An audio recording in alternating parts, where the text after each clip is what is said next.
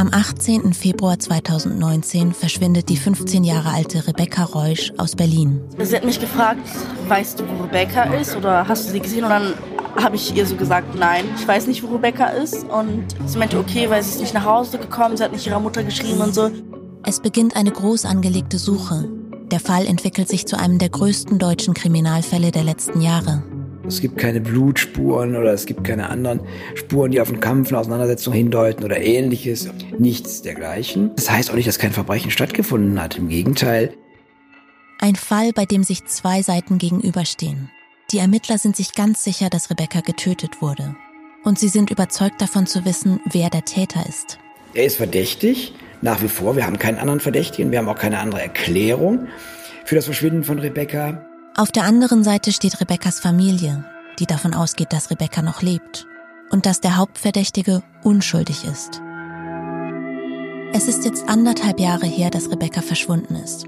Anderthalb Jahre, in denen die Polizei es nicht geschafft hat, Rebecca zu finden. Anderthalb Jahre, in denen sie die Beweislage gegen den Tatverdächtigen nicht weiter verdichten konnte.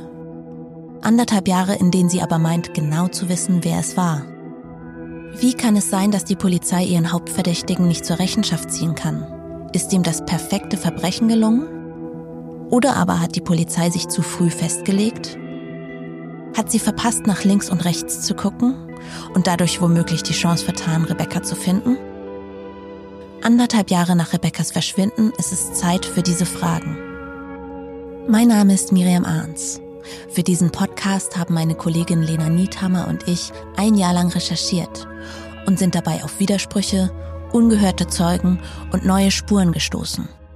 Also ein Ermittler, der von vornherein etwas ausschließt oder sagt, das kann so nicht sein, Klammer auf, weil ich mir das nicht vorstellen kann, das ist äh, ganz schlecht. Das ist fachlich nicht zulässig. Jeder hat einen Sinn zum Leben, sei es die Liebe, die Arbeit oder Kinder. Ich habe keinen. Ich fühle mich einfach leer. Das könnte hier der kleine Waldweg sein da vorne. Muss irgendwie so eher gekommen sein und dann läuft er einfach über den Weg weiter Richtung Kanal. Sie kam ja auch in die Schule und dann wurde ich zum Beispiel vor der ganzen Klasse von der Polizei aus dem Unterricht rausgeholt. Ihm ist öfter mal die Hand ausgerutscht, aber das habe ich alles übersehen. Das ist halt ein sehr komisches Gefühl, wenn du deine Arbeit machst und du drehst dich um und dann ist da dein Bruder in der Zeitung. Darf ich das mal auf the record sagen? Ja. Im Dunkeln, der Fall Rebecca Reusch. Jetzt exklusiv bei Podimo.